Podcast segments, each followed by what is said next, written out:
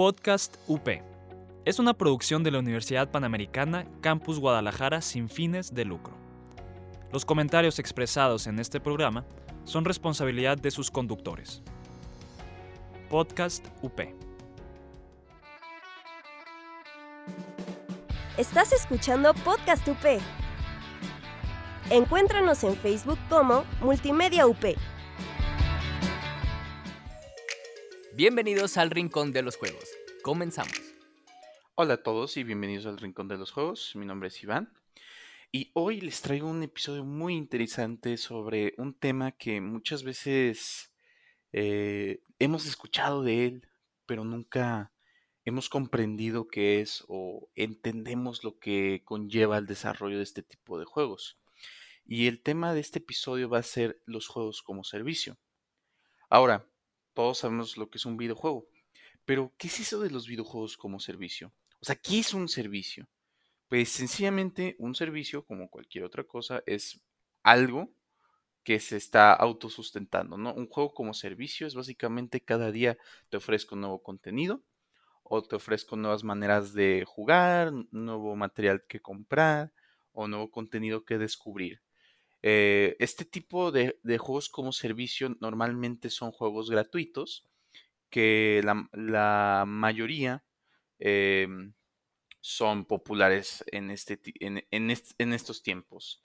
Eh, un ejemplo de esto, el ejemplo más sencillo que se le puede ocurrir a cualquiera, que es un juego como servicio, es básicamente Fortnite. Y Fortnite Hemos hablado varias veces de él porque pues es parte de la cultura popular. Es un juego donde tú básicamente con tus compas, eh, un equipo de cinco personas o puede ser un equipo de dos personas, hasta un equipo de una persona, tienen que ir a derrotar, eh, mal si no recuerdo, son como entre 20 y 30 personas o eh, equipos más bien. Y la idea es que tú vas y pues tienes que derrotarlos. ¿Qué es lo que tiene este juego como servicio o por qué este juego tiene servicios, por así decirlo? Pues básicamente en Fortnite lo que sucede es que cada cierto tiempo, cada cierto mes, eh, existe lo que se llama el Season Pass. El Season Pass es por, la redundancia, por temporadas o un pase de temporada. La idea de esto es que tú tienes que jugar el juego, te van dando esta experiencia que luego se va integrando al pase y en el pase cada vez que vas subiendo de nivel te dan nuevos objetos. Eh, la idea de este pase es que este pase creo que dura mensualmente en Fortnite. La neta casi no juego este juego, no, no es de mi interés. Pero básicamente cada, cada mes te, dan este nuevo pase que tú puedes comprar por 135 pesos o algo en ese rango de dinero. Y la idea es que tú eh, juegas y obtienes este contenido y pues eh, sigues alimentando lo que es el juego. No solo eso, el juego tiene ciertos eventos que suceden que no sé si pueden buscarlos en YouTube, desde conciertos como con Travis Scott, eh, conciertos con BTS, bandas muy famosas, hasta eventos en donde el mismo Fortnite cambia. De hecho, lo interesante de Fortnite, y por eso lo quise traer como un juego, como servicio, o un ejemplo grande de esto, es que Fortnite se volvió, tuvo un pico de popularidad muy grande cuando Fortnite literalmente dejó de si lo quieren ver así, dejó de existir, ¿no? Entonces, ¿a qué me refiero? Lo que sucedió es que se iba a acabar la temporada de. Bueno, no la temporada, el. No me acuerdo si es la serie. O sea, básicamente, lo, como funciona Fortnite es que tienes varias temporadas, como si fuera pues, una serie, y después tienes las series. Y la idea es que, eh, por ejemplo, tienes Fortnite 1, temporada 1, Fortnite 1, temporada 2, ¿no? Y ya después sale Fortnite 2, temporada 1. Y la idea es que en esa transición entre la última temporada y Fortnite 2, eh, sucedió que básicamente el juego dejó de, existir. Un hoyo negro, si mal no recuerdo, se lo comió. Y la idea es que la gente estuvo hable y hable y hable de cómo Fortnite se iba a morir. Y Fortnite ya valió y que pues, ya el juego se había muerto, ¿no? Y todos los medios lo estaban cubriendo. Y básicamente cuando el juego volvió, la gente lo jugó más. De hecho, sus números de jugadores creció exponencialmente por el simple hecho de que el juego desapareció. Y ese tipo de eventos, o sea, este es un ejemplo del evento más grande que puedo pensar de Fortnite, También hay otro evento, además de los conciertos que pues, son demasiado grandes, o sea, BTS, no soy tan conocedor de la música coreana, hay un programa en Podcast UP que ustedes pueden escuchar sobre música coreana si lo quieren buscar. Está muy interesante, se lo recomiendo. Y la idea es que BTS es básicamente esta banda gigante, inmensa de K-pop, en donde se puede decir que literal muchos jugadores que no jugaban Fortnite, o sea, personas que ni siquiera creo que jugaban videojuegos, fueron introducidos a Fortnite gracias a este tipo de conciertos o eventos. Entonces la idea de los juegos como servicio es que no solo intentamos de atraer a nuestro público, que nuestro público se quede, sino también intentamos de como que el juego sigue vivo, o sea, en vez de que en un juego tradicional la idea es que yo agarro y tengo el launch day, ¿no? El día donde sale el videojuego. Y si este día falla, o sea, no vende las copias necesarias, pues básicamente le puedes decir que el juego ya, mm, adiós, eh, para siempre, se murió, ya no pudo recaudar lo necesario. Aquí no. De hecho, muchos juegos como servicio, incluyendo Fortnite, eh, la idea es que sale el juego, puede tener lo suficiente contenido para atraer una audiencia y la audiencia va creciendo conforme el juego va avanzando y conforme el juego va obteniendo más contenido. ¿Cómo obtienen dinero los juegos gratuitos como Fortnite? Pues básicamente por la venta de lo que hemos hablado de los pases de batalla, creo que se llaman los pases de temporada, eh, por comprar skins en el juego que también se van eh, cambiando temporalmente o mensualmente. Y la idea es que los juegos como servicio siguen vivos, pero son una espada de doble filo. ¿A qué me refiero? Que si el contenido que tú sacas no es lo suficiente bueno o hay algo que está rompiendo el juego, pues básicamente dile adiós a, tus, a tu semana de descanso, porque vas a tener que estar trabaje y trabaje hasta que se resuelva el problema. Y una vez que se resuelva el problema, tienes que sacar el nuevo contenido. Y una vez que tienes que sacar el nuevo contenido, tienes que ver si el problema se resolvió. Entonces, los juegos como servicio, y de hecho, los desarrolladores de Fortnite, que trabajan en Epic Games, pues han dicho que innumerables veces que pues, no pueden descansar, porque si literalmente sale, sale algo roto, pues adiós fin de semana, adiós vida social. Y ese es el gran problema de los juegos como, de, como servicio, porque tienes que estar administrándolos totalmente y completamente y no olvidarte de ellos. Eh, otro ejemplo de un juego como servicio que le fue muy bien y fue muy exitoso y literalmente es una IP que nadie conoce o sea, casi nadie ubica, y creo que, que sepan que existe, pero gracias a este juego ahora saben que existe. Es el Genshin Impact que acaba de salir hace unas semanas. Eh, ¿Por qué menciono este juego? Porque es interesante que un videojuego en donde es una IP que casi nadie conoce de un manga que no tiene una audiencia global haya pegado tan bien. ¿A qué me refiero? Eh, Genshin Impact es un juego, también un juego como servicio, en donde básicamente agarraron juegos como Zelda y los combinaron con eh, juegos MMO, que es un juego MMO, que vamos a ver ejemplos de estos. Son juegos multijugador, o sea, juegos masivamente multijugador. A diferencia de un juego multijugador donde tienes cuatro compas y puedes jugar con ellos, aquí la idea de los MMO es que son juegos tan grandes que literal 24 personas pueden caber. Ahora, este juego se considera un MMO, pero solo puedes jugar cooperativo con 5 amigos. Entonces, pues cada quien tiene su propia definición de MMO, cada estudio, pero esa es como la definición general de un MMO. Y Genshin Impact cae en esa categoría. Básicamente lo que sucedió con este juego es que si ustedes ven el gameplay, se parece mucho a Breath of the Wild y la gente estaba diciendo de que no, este juego es demasiado parecido a Breath of the Wild, va a fallar, va a fallar. Es que es una copia china de este juego, es, es una copia, es una copia, es una copia, es una copia. Sale el juego y no les voy a mentir, yo también lo quise descargar porque además de que era gratuito, se ve interesante. O sea, me llamó mucho la atención el estilo de arte, el gameplay y pues la verdad eh, quería saber de qué se tratara antes de que se volviera popular como otros juegos. Y pues básicamente se puede decir que el juego le fue súper bien por el aspecto de juegos como servicio. ¿A qué me refiero? En este juego, muy parecido a Breath of the Wild, tú vas explorando el mapa, vas luchando contra enemigos, subes de nivel y vas buscando otros enemigos que tengan ese mismo nivel, haces misiones y pues básicamente cumples la historia principal del juego. Lo que sucede con este juego es que digamos que hay un punto en donde te empiezan a dar estas cosas que ya se llaman polvos estelares. Y los polvos estelares te dejan entrar a la parte del juego que se llama el gachapón. Y el gachapón es donde básicamente tú puedes conseguir nuevos personajes, a diferencia de Breath of the Wild, donde tú puedes poner armadura a tu personaje, espadas. Aquí es el cambio de personajes y aparte el cambio de armas, de trinquetes, de varias cosas para tu personaje.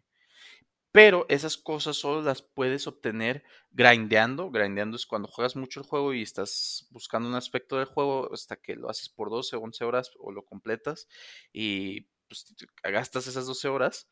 O puedes poner dinero real para poder conseguir lo que tú quieres.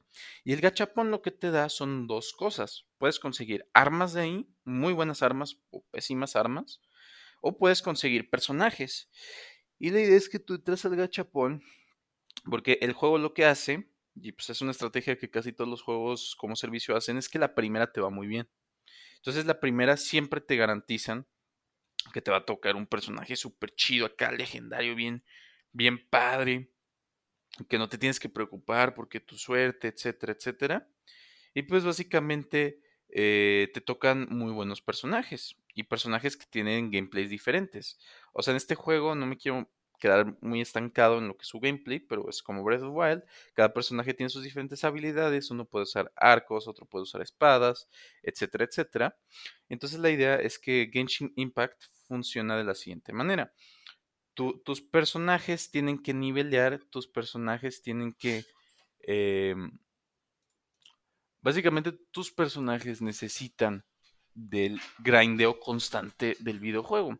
Entonces tienes dos aspectos donde tú puedes poner una parte por paga, o sea, puedes pagar y conseguir nuevos personajes y aparte tienes que hacer que esos personajes suban de nivel, porque todos los personajes empiezan a nivel 1. O sea, no importa si tú ya eres nivel 22 o lo que quieras, tus personajes van a tener que subir de nivel también. Entonces tienes que volver a jugar esa parte del juego y gastar 8 horas y pues volver a hacer que ese personaje vaya al mismo nivel que tus otros personajes.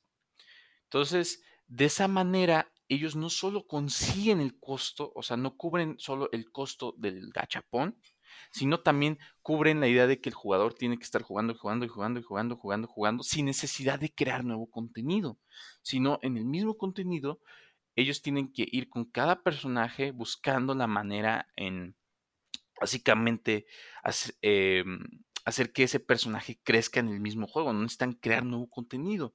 Y la idea es que este, este modelo para ellos les permite crear nuevo contenido sin necesidad de apresurarlo a diferencia de otros videojuegos. Entonces, lo que sucede es que ellos agarran y dicen, ok, ya, ya pasó tres, cuatro meses, tenemos este contenido, vamos a sacarlo.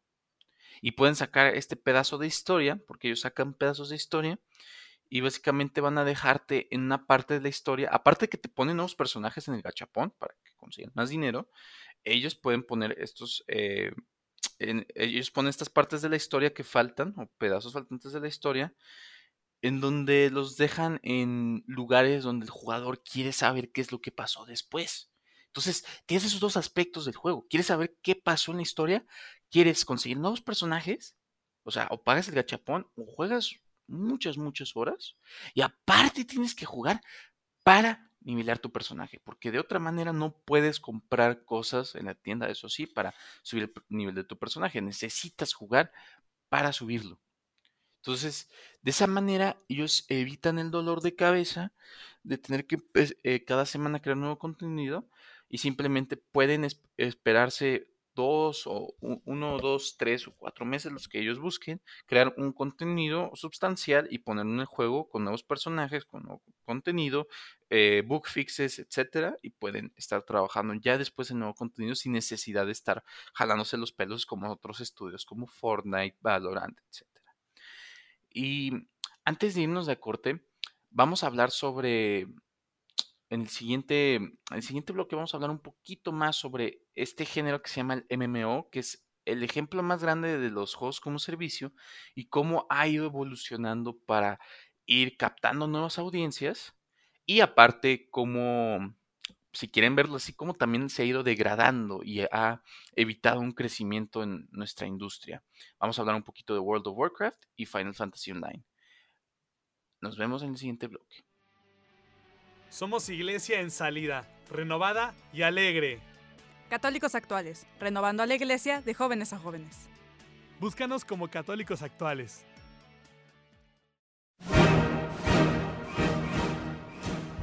Conoce los estrenos de la semana. Te platicamos sobre personajes icónicos. Entérate de datos curiosos. Y sin olvidar los churros. Muchos, muchos churros. El Set, un programa de cine y... y nada más. Y volvemos. Ahora vamos a hablar sobre estos dos ejemplos de videojuegos que a mí me tocó World of Warcraft cuando salió y yo fui de esas personas que pues no tienen vida y decidieron jugar el juego.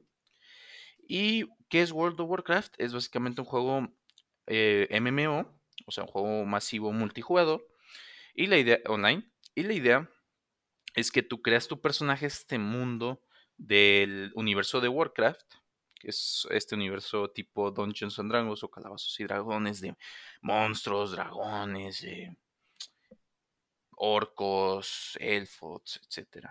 Y la idea es que tú creas este personaje de diferentes clases y básicamente vas subiendo de nivel para ir jugando con tus compas, ir viendo qué nuevas cosas puedes desbloquear y pues básicamente divertirte. Esa es la finalidad del juego, divertirte y gastar tus horas en ese juego.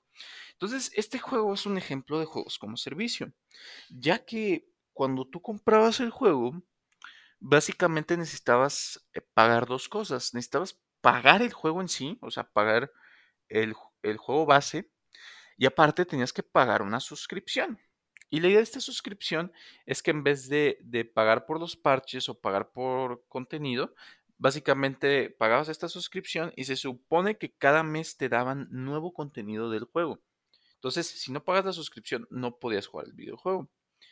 Y lo que sucedía es que cada mes ellos ponían nuevas mazmorras, ellos ponían nuevas áreas que explorar y el juego se dividía en básicamente las versiones grandes o las versiones normales de los juegos base, o sea, eh, World of Warcraft normal, después estaban las expansiones como Burning Crusade, eh, Lich King, em, varias, varias expansiones y la idea es que esas expansiones tú pagabas por ellas para poder jugar y aparte de que pagas tu suscripción, había, o sea, cuando tú pagas tu suscripción y aún no habían salido las nuevas expansiones, en ese inter de tiempo ellos ponían nuevo contenido. Entonces, y, y básicamente lo que sucedía es que tenían que agarrar el juego base y ir a la nueva expansión y de la nueva expansión ir a la otra nueva expansión. O sea, hacer todo ese recorrido para que pues tú quisieras pagar por tu suscripción y aparte quisieras pagar por una nueva expansión. Entonces de esa manera ellos mantenían el juego vivo. Y para serles sincero fue muy exitoso. De hecho, eh, el juego rebasó las ventas que ellos tenían destinados o pensaban que iban a vender. Y aparte tenía una comunidad muy activa. De hecho, hasta ahorita, que creo que el juego salió en 2005, 2006, más o menos por ese tiempo, eh, ahorita la comunidad sigue activa y salen nuevas expansiones y tienes que seguir pagando por una suscripción en el juego.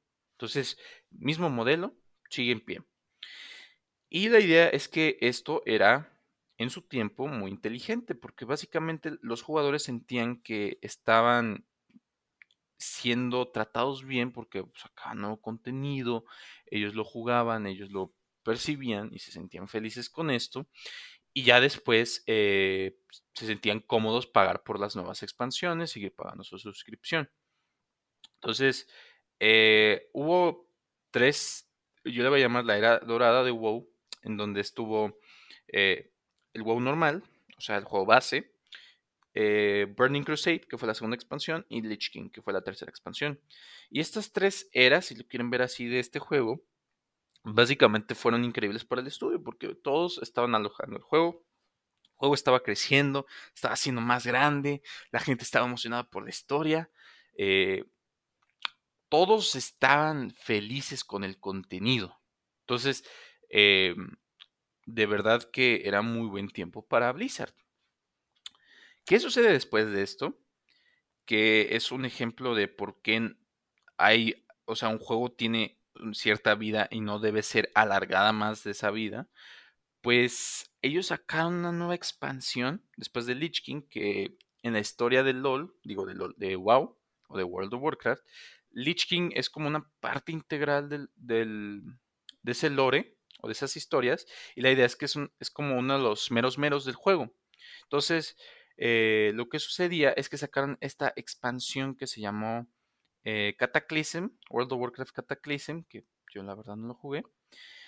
Y básicamente decidieron agarrar lo que los jugadores les estaba gustando, o sea, el contenido base que ya habían tenido, todo ese contenido que habían contemplado, y pues básicamente les dijeron de que, ay, oye, ¿te gusta este contenido?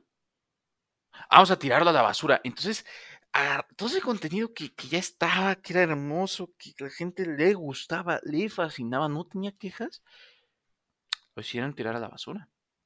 Y lo que sucedió con esta expansión es que básicamente reworkearon o rehicieron varias partes del juego para tener esta narrativa de que sucedió un cataclismo en el mundo de, Warcraft y básicamente eh, salieron nuevos enemigos, eh, salieron nuevas zonas en este lugar y básicamente tú tienes que ir a explorar estas zonas que ya exploraste antes y ver cómo el cataclismo les afectó y buscar maneras de resolver esto, ayudar a la gente, etcétera, ¿no?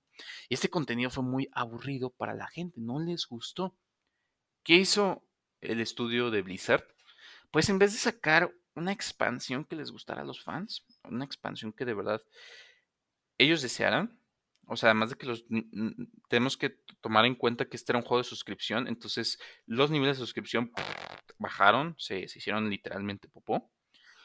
Lo que sucedió es que el estudio decidió sacar una nueva expansión en donde en vez de ser de la historia principal que les interesa a los jugadores, o sea, estas personas que juegan WoW eh, saben de, de pie a cabeza perfectamente la historia, ellos decidieron, en vez de avanzar esta historia, darle lo que los fans quieren, hablar sobre pandas en la siguiente expansión. Entonces, eh, digamos que pues es como el pastelazo que hizo que la comunidad ya no quisiera más contenido de WoW y se diera de baja. Y fue el gran declive de WoW. Y lo que sucedió es que sacaron esta expansión que se llama Pandarian, o Pandarium, no me acuerdo, básicamente es de pandas de la cultura, se basa en la cultura oriental, y la idea es que puedes convertirte en panda. Pero de verdad, casi nadie le gustaba este contenido. Eh, se sintieran, se sintieron pues asqueados hasta por este contenido porque no les gustaba de verdad y ya dejaron sus suscripciones. Entonces, en un momento frenesí del estudio, ellos decidieron sacar una nueva expansión. Y lo que hicieron con esta nueva expansión, eh, de verdad hace que las cabezas se vayan de que, ah, ¿qué, qué, por qué? Y básicamente con esta nueva expansión que se llama, ahora sí, creo que eh, Tombo Sargeras, algo así. Básicamente, esta expansión que sacaron después de Cataclysm trata sobre la historia de uno de los, si quieren verlo así, el Thanos del universo de, de WoW y cómo tú vas a ir a derrotar a este esta versión de Thanos que se llama Sargeras y básicamente eh, cómo eres poderoso y puedes derrotarlo, ¿no? Entonces la idea es que ya estaban acatando lo que los fans querían, que básicamente pues, era ya enfrentarse a su Thanos, ya era el momento de que todo, este, todo este eh, tiempo que han gastado en el juego puedan ya derrotar a la cosa que se supone que deberían derrotar en el juego. ¿Y qué sucede? Que básicamente hacen, reworkean el juego, o sea, ponen nuevos aspectos en el juego que, reitero, a los fans no les estaban gustando y de hecho en el primer día que lo sacaron, este contenido estaba roto, estaba abandonado, estaba incompleto muchas veces, pues los fans se sintieron enojados, pero fueron arreglando este contenido estas dos semanas de, cuando salió la expansión y más fans fueron jugando el juego. El problema es que, como ahorita le está sucediendo al universo Marvel, pues llega un punto donde la gente se harta de ese universo. O sea, ya no pueden existir las mismas, ya no puedes darle McDonald's cada, cada día a una persona, porque va a llegar un punto donde se va a hartar de ese McDonald's. o sea, de, ese mismo, de esa misma hamburguesa.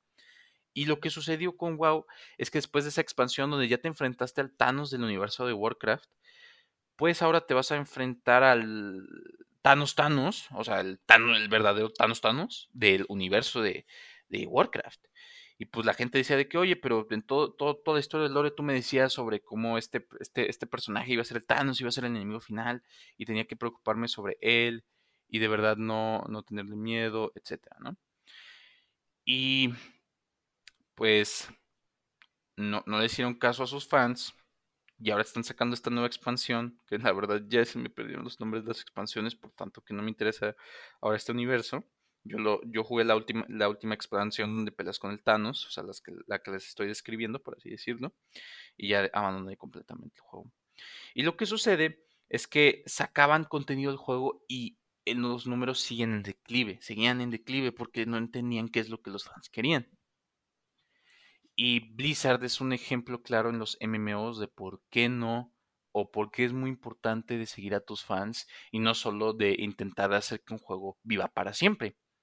La contraparte de esto es un juego llamado Final Fantasy Online, que tuvo problemas cuando salió originalmente el juego. El juego tenía muchos problemas en el sentido de que eh, básicamente Final Fantasy Online o no estaba balanceado. Balanceado se refiere a que las mecánicas se sintieran bien, que por ejemplo eh, un personaje no fuera más potente que el otro personaje o la otra clase, o hubiera un enemigo que literalmente te destruía el juego, eh, existían esos problemas y pues al juego no le fue tan bien.